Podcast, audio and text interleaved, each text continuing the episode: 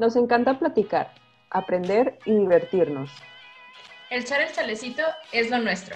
De lo que sé, Hablo, y de lo que no. escucho.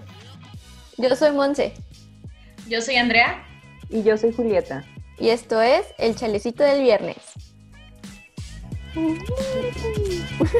Drinks all around.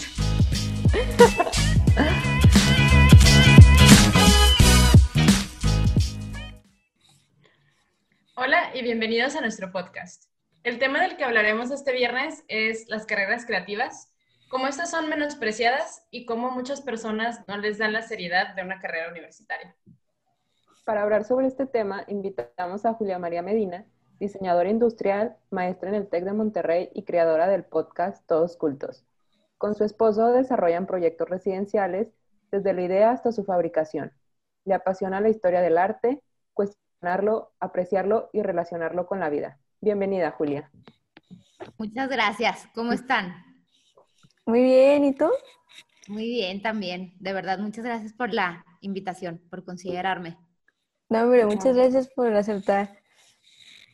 Bueno, para empezar, como todos estudiamos una carrera creativa, ¿qué frase se les quedó grabada de algún amigo o conocido cuando les dijeron que iban a estudiar diseño? Si quieres, es- ¿empiezas, Julia? Ok. Eh, bueno, a- aparte, hay que considerar diseño industrial. Cuando a mí me tocó elegir diseño industrial, las personas me preguntaban, ¿y de qué se trata? ¿Qué haces? ¿En qué vas a terminar trabajando? Esa era como la, la pregunta del millón. ¿Ustedes? La mía fue la misma y se nos hace súper como increíble y todavía más asombrante que la diferencia de edad que tenemos y se siguen haciendo las mismas preguntas sobre esta carrera en específico. Mi mamá fue cuando le dije voy a estudiar diseño industrial, me dijo, ¿y en qué vas a trabajar? ¿Qué se hace siendo diseñadora? En la tuya, Monse, ¿cuál fue? En la mía me dijeron que, que si era un artista, o sea, que, que, que hacía yo, que si iba a hacer sillas, literal, como muy abstracto el asunto. Tampoco entendían muy bien, pues, a lo que nos dedicamos. En esa nota, a mí también me preguntaban mucho y me comentaban que si nada más dibujaba o que si era algo muy así como, ah, pues te la pasas dibujando todo el día, ¿no? O ya después cuando era de, ah, pues estamos haciendo planos, es como de que, ah, pues es lo único que hacen o qué. Y pues obviamente es muy diferente, o nosotros sabemos mucho cuál es la diferencia entre pues el artista y alguien que se dedica a una carrera creativa, ¿no? No sé, Julia, si nos quieras comentar tú cómo ves esta diferencia. Pues es que nuestra carrera nace del arte, es una evolución del arte, pero no somos artistas. Creo que la gran diferencia es que nosotros trabajamos con productos en serie, que si bien podemos imprimirle ese toque manual, ese toque artesanal, de todos modos ese producto, la finalidad es que termine dentro de la industria. Y el artista, pues no, el artista es un cúmulo de sentimiento, técnica, expresión y, mm, ¿cómo lo, lo, puedo decir? Como estar muy al tanto del entorno y del contexto social, que también nosotros lo tenemos, pero no lo hacemos como una pieza única. Esa, es, esa creo que es la, la principal diferencia. No sé, ¿ustedes qué opinan? Sí, claro, o sea, es, creo que nuestro apellido es muy específico en ese sentido, o sea, es llevarlo a la industria, a una producción en serie. Uh -huh. Pero aún así la gente nos sigue considerando, como no saben qué es la carrera de que, ay, eres un artista, te la pasas pintando, cuando uh -huh. pues, no es lo que hacemos realmente, o sea, otras carreras de arte sí lo hacen, pero un diseñador industrial pues sí se dedica más a, como tú dices, Julia, a hacer productos en serie, más industriales. Claro, que no dejamos de por lado todas estas, este, pues vaya que se digan reglas o este, la estética que tiene algún artista, o lo consideramos y lo tenemos mucho en mente y, lo valoramos por lo que es, pero también nos concentramos mucho en, en, el hecho de poder llevar esto a una industria a que se pueda replicar muchas veces, no nada más que sea el objeto único con ese sentimiento. Eso que mencionas es bien importante, Andrea, porque además de, las consideraciones que estás poniendo sobre la mesa, hay que tener presente que nosotros también tenemos la responsabilidad de imprimirle una función a lo que hacemos. Entonces, eh, se ha cuestionado mucho a lo largo de la historia del arte realmente cuál es el propósito del arte y creo que cada persona, cada artista y cada espectador tiene un punto de vista y muchos han acordado que no hay una función en sí, ¿no? Y nosotros sí. O sea, realmente eh, conforme vamos avanzando en el tiempo, las funciones se van volviendo mucho más demandantes. Por ejemplo, ya no es suficiente con diseñar una silla para que una persona se siente. Eh, la comodidad ya va implícita en ese desarrollo. Hay que otorgarle una experiencia, ¿no? Un algo que, le proporcione más de funcionalidad que la obvia. Entonces creo que eso también es un gran diferenciador entre el artista y el diseñador. ¿Tú qué opinas, Julia, de por qué estas carreras, no solo diseño industrial, sino en general las carreras creativas no son aceptadas por los papás o nuestros padres? Híjole, es una pregunta bien interesante. Creo que es mucho el aspecto cultural. En México, por lo menos, podemos decir que se cree que solamente hay un tipo de inteligencia que se acepta, que es la matemática, que es la, la que está relacionada con la ingeniería y con la ciencia. Y cualquier otra opción que no entra dentro de este cuadrado ya no es válido. Creo que sí, con el tiempo hay nuevas doctrinas en cuanto a la educación disciplinarias que invitan a los papás a repensar, ¿no? Que tal vez tú, tu hijo tiene otro tipo de habilidades y de aptitudes. Y sí, es cierto que cada vez la educación se inclina más hacia pues las competencias que una persona puede tener. Y ahí es donde creo yo, desde mi punto de vista muy personal, que poco a poco con el tiempo va a ser una carrera que, va a tener una validación social. Sí, también, bueno, a mí en especial me pasaba mucho que me decían, eh, es que eres súper inteligente, te va súper bien en mate, en física, ¿por qué vas a estudiar diseño? O sea, ahí no necesitas ser inteligente. Y era lo que tú comentas, o sea, hay diferentes inteligencias y capaz sí, desarrollamos unas más que otras, pero pues la creatividad es algo que no todas las personas tienen y que podemos sacar mucho provecho, porque no me imagino como un mundo sin carreras creativas, ¿qué sería? O sea... No, totalmente. Aparte, algo que también es bien importante resaltar, es que el diseñador también ve matemáticas. Me explico, pero aparte también tiene que ser muy culto, pero aparte tiene que saber como un poquito de todo, porque nunca sabes el proyecto que va a llegar a tocarte la, la puerta o que vas a coincidir en el camino, ¿no? Entonces, aumenta el nivel de dificultad. Creo yo que también la responsabilidad está en nosotros, los diseñadores, en hacer valer ese trabajo. Que para poder realizar un proyecto, eh, tenemos que educar a la gente a que también entienda que hay un proceso mental, que a lo mejor no es una fórmula matemática, pero sí existen los procesos mental, mentales, que son todas estas metodologías que implementamos de manera consciente e inconsciente para poder desarrollar un proyecto y que sea valioso. Entonces, de que vemos matemáticas, vemos matemáticas y aparte tenemos que cuidar el sentido de la estética. Es mucho más complejo de lo que la gente piensa, ¿no? Como dibujitos pues hechos ahí al azar, bonitos. Es, es, mucho más que el styling, mucho más. Claro, y creo que también es mucho o sea, sí, como dices, la cultura que tenemos ha creado todas estas connotaciones del diseño que pues en realidad no tenemos. Eh, siento que otra también muy eh, implícita cuando dices diseño industrial o algo así, es que es muy cara. O sea, porque tienes que comprar material y todo esto, todos los procesos son muy caros. Entonces, eh, ¿realmente eso es una carrera, carrera cara? ¿O, qué opinas al respecto?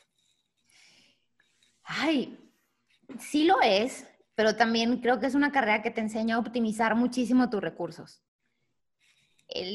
si les digo que yo tengo material de cuando era estudiante, estoy segura que sí me lo, me lo van a creer.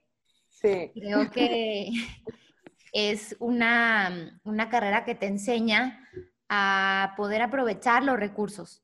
Te hace una conciencia pues bastante integral, desde un, un pincel, que cuidándolo eh, te puede durar muchísimo tiempo en uso para poder representar tus ideas, hasta, no sé, un, un material para cierta maquetación.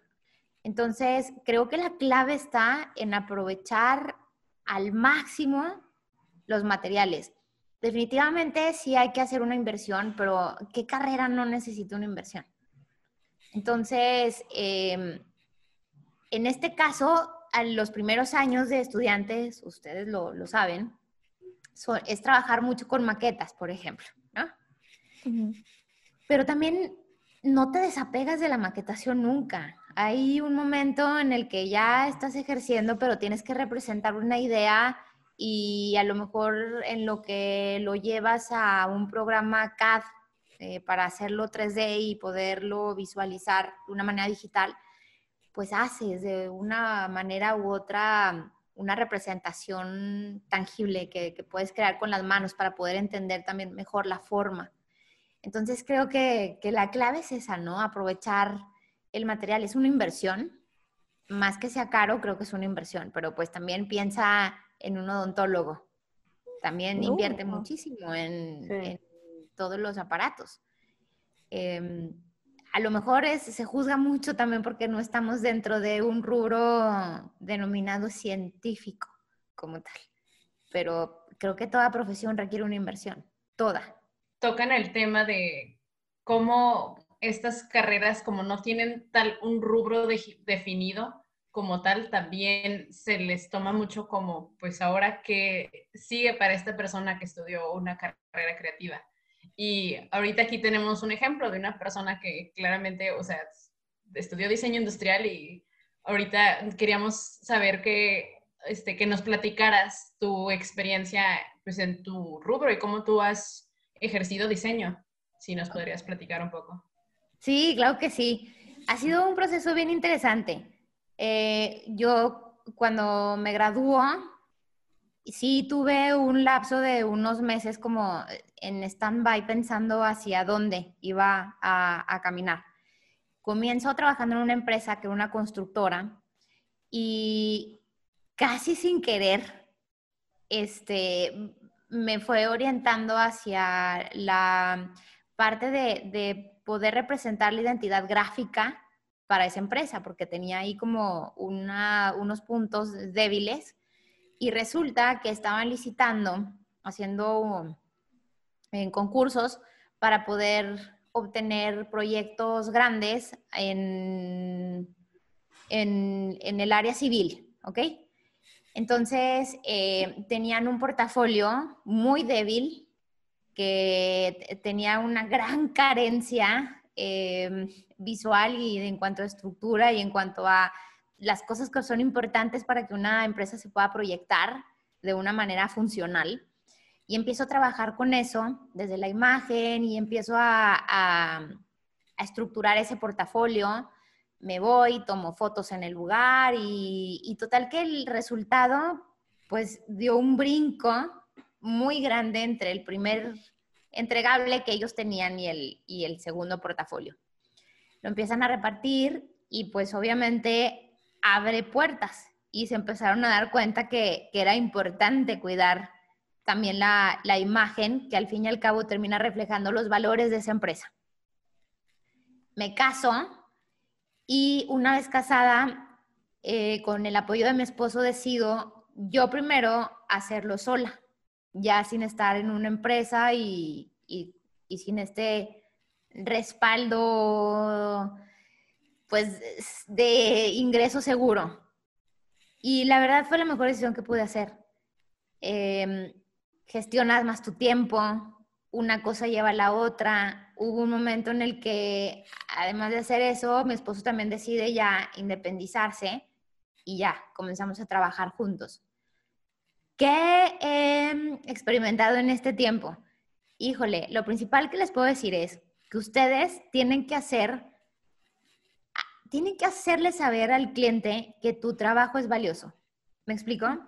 Que no es un trabajo superficial y que no cualquier persona lo puede hacer, porque también si nos ponemos críticos, encontramos que dentro de nuestro propio rubro hay personas que le bajan mucho la calidad a, a la palabra diseño, ¿no? Como vulgarmente se dice, lo terminan prostituyendo. Esa es la palabra correcta. Entonces, eh, pues tomé muchísimas capacitaciones, lo sigo haciendo, mucha lectura y educar muchísimo el ojo. Y ahí ya empiezas a abrir también tu panorama y la perspectiva en cómo puedes abordar un proyecto y crear diferentes soluciones para desde diferentes puntos de vista. Y cuando tú entregas eso al cliente, el cliente se da cuenta que es un trabajo profesional, que no es un trabajo pues amateur, ¿no? Y que cualquier persona en cualquier lugar te lo, te lo puede hacer. Y se, y se termina dando cuenta que es lo más importante, que necesita de ti, que él tampoco tiene esas habilidades que tú tienes para, para poder desarrollarlo. Y ahí es cuando comienzas a subirle el valor a lo que tú estás haciendo. Empiezas a, confiar en que realmente alguien puede pues invertir su dinero eh, con el monto que tú le pones a esa cotización porque le estás demostrando que tiene beneficios importantes y que esos beneficios, pues a lo que más le importa a una empresa es el prestigio que se ve traducido en una cuestión económica. Entonces, eso es un poquito de lo que yo les puedo contar. No sé qué opinan. No, o sea, es que siento que es súper bueno lo que nos estás diciendo, porque también muchos preguntan como, si, como tú comienzas de, trabajando desde una empresa, pero que te avientes a emprender, hacer algo nuevo basado en, en el diseño, en estas carreras creativas, de que sí se puede vivir de eso, y como tú nos habías comentado antes, y se vive bien. O sea, no debes de tener una vida como muy bohemia, así hippie, como el típico cliché. O sea, se vive bien y siento que, o sea, queremos motivar a más personas a que se avienten a hacerlo, porque también el diseño ayuda demasiado a todo, o sea, a la calidad de vida. Y siento que es muy importante. Sí, Julieta, de hecho lo estamos viendo en pandemia. Por ejemplo, nosotros que trabajamos en proyectos residenciales, eh, te das cuenta que las personas voltearon a ver su casa y voltearon a hacer como una reflexión como resultado de, este análisis, si realmente estaban elevando su calidad de vida a través de lo que les rodea, porque no está hablando de lujo. ¿eh? A veces pensamos que tiene que ser el material carísimo traído de Venecia, súper exótico y con un presupuesto de futbolista, ¿no? O, o, de magistrado. Y no, creo que puedes hacer cosas interesantes con un presupuesto ajustado, pero ahí es donde nosotros imprimimos ese, ese algo que desarrollamos que tiene mucho que ver con la empatía, con la observación, con estar atento a las necesidades de la persona y poder, pues, proponer un diseño que va a elevar la calidad de vida de esa persona, que se ajusta a un presupuesto y definitivamente, pues, no es gratis. Entonces, también a través de este trabajo, le haces ver al cliente que merece invertir en el lugar en donde vive y que el resultado de su trabajo también es para que pueda elevar su calidad de vida, ¿no? Porque a veces las personas, no lo sé, pero tienden a, invertir en, cosas que, no son su casa. Digo, muy válido, muy respetable, pero ahorita se, se están dando cuenta que es importante hacer esa inversión. Sí. ¿Y qué opinas ahorita que dices de crear cosas nuevas entre la diferencia de plagio e inspiración? O sea, ¿tú cómo lo ves? Miren, es como el libro, ¿no? Still like an artist. Eh, cuando, y eso está comprobadísimo, también Twyla Tharp lo dice en su, en su libro de The Creative Habit. Nada hay nuevo bajo el sol. Eso es una realidad, nada. Todo es la inspiración de algo más. La diferencia es que cuando tú tomas algo y lo replicas exactamente como lo estás viendo, ahí es un plagio. Muy evidente, muy burdo, eh, porque recordemos que lo que es una copia, pues sale desgastada, como una copia en una fotocopiadora. La, tú puedes identificar perfectamente la hoja original de la, de la copia. Exactamente lo mismo es el plagio, se ve chafa, se ve de muy baja calidad, no, no tiene esa autenticidad. Cuando tú te inspiras en algo, tomas un cúmulo de, elementos que te provocaron, que te motivaron, que te movieron, que te inspiraron, y haces una mezcla con todo lo que tú tienes, tanto en la mente como en el corazón. Esa es la realidad. Eh, yo difícilmente creo que un diseñador pueda diseñar este, valga la redundancia, únicamente con la pura mente. Creo que sí, el, sentimiento está ahí impreso. Entonces, eso es la inspiración. Cuando tienes la habilidad de discernir una idea que te gustó de alguien más, de algo más, y te apropias, pero de una manera muy auténtica, respetando tu esencia, respetando tu estilo, respetando tus pensamientos, respetando tus valores y respetando el estilo que tú también te, haces como, como persona y como diseñador, bueno, pues el estilo es esencial y primordial. Entonces creo que esa es la gran, gran diferencia entre una cosa y otra. No es una línea delgada. Creo que es muy evidente cuando algo, algo es copia de algo, de algo más. Eh, si nosotros nos vamos un poquito, por ejemplo, a la literatura, Homero, pues Homero ya está basado en algo más. Nada más que él está tan tan auténtico en la descripción de las palabras, en, cómo se cuenta la historia, que es una obra maestra. Lo mismo pasa, por ejemplo, con Shakespeare. Exactamente lo mismo. Son historias que están basadas en algo más que ya existe, pero se creyó tanto en esa historia y se, el autor se apropió tanto de ella que le termina imprimiendo su sello. Y creo que eso es lo que el gran reto que tenemos vivir inspirado sobre todo. Creo que ahorita también ese es un, problema. Este, no detectamos qué es lo que nos inspira. Muchas veces no, estamos conscientes ni siquiera de lo que nos gusta. Y como diseñadores eso es bien importante, porque si no terminamos siendo em, pues una propuesta más de lo que ya hay. Y no en el sentido competitivo del mercado, sino como uno más. Y ese no, no es la idea. ¿Qué opinan? No, sí, la verdad me quedo reflexionando mucho todo lo que mencionas, Julia, porque es, es cierto, o sea, la creatividad cuesta, la inspiración no la mantienes siempre, o sea, es algo que tienes que trabajar y descubrir y seguir buscando fuentes de inspiración para seguir haciendo todo este trabajo tan maravilloso que realizamos. Y creo que también me hace pensar que aquí entra un poco eh, lo que a veces comentamos como el ego del diseñador, que a veces sí se denota mucho esta ostentosidad o, que es como todo este glamour eh, dentro del diseño, pero pues no creo que sea así. ¿O tú qué piensas? O sea, ¿cómo deberíamos vivir el diseño? Bueno, eso es un punto bien importante y bien interesante. Primero quiero tocar el punto de la creatividad porque eso es elemental. Eh, es importante que entendamos que la persona que decide ser diseñador realmente tiene que vivir el diseño, ¿no? Y rodearse de, de cosas que lo alimenten visualmente. Entonces, cuando nosotros hablamos de creatividad, hablamos de un autoconocimiento, porque a veces tenemos la palabra creativa como como, que no le vemos realmente la importancia, ¿no? Y de, fomentar y de crearnos un pensamiento creativo. Y es importante que, que eh, tengamos siempre presente ejercicios, lecturas y cosas que nos recuerden una y otra vez de dónde buscar esas fuentes de inspiración.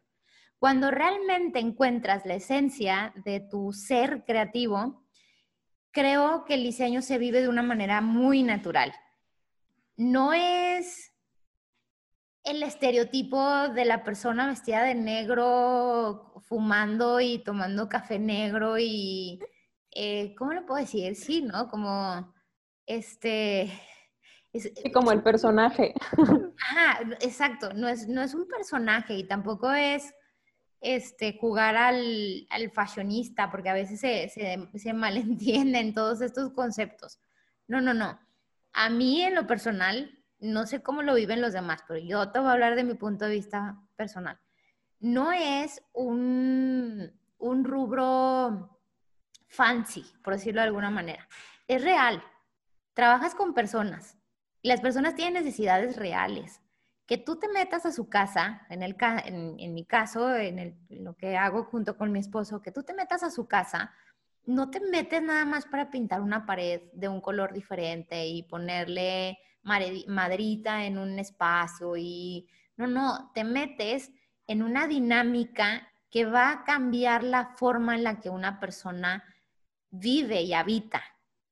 Entonces, cuando tú entiendes eso, creo que lo, lo superficial se desmorona, se va, porque realmente comprendes que el ser humano tiene necesidades diferentes y que tu trabajo va a hacer que esa persona pueda vivir su día a día de una mejor manera. Eh, por ejemplo, una medida correcta, que cada día que esa persona se tenga que agachar por algo, no, le, no, no estén las cosas como a una, a una dimensión, a una distancia inapropiada, de manera que a lo largo le termine eh, pues molestando la columna. Hablo desde ese tipo de cosas hasta el sentir, ¿no? Que llegas a, tu casa y, todo este valor que una persona le quiere dar a, ese entorno. Que también llegues a, la casa de, esa persona, digo, que esa persona llegue una vez ya que tú trabajaste en ese espacio y que lo sienta suyo, que no sienta que es una casa genérica, que cualquier familia puede vivir ahí. No, no.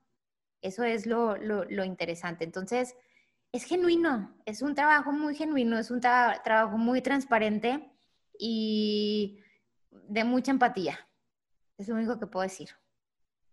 Claro, creo que es sumamente importante verle el lado humano al diseño y verle esta relación que tenemos y que seguimos desarrollando con el ser humano y con las necesidades de cada uno. Y creo que es una de las razones por las cuales se tienen que impulsar y se tienen que seguir desarrollando y creciendo estas carreras.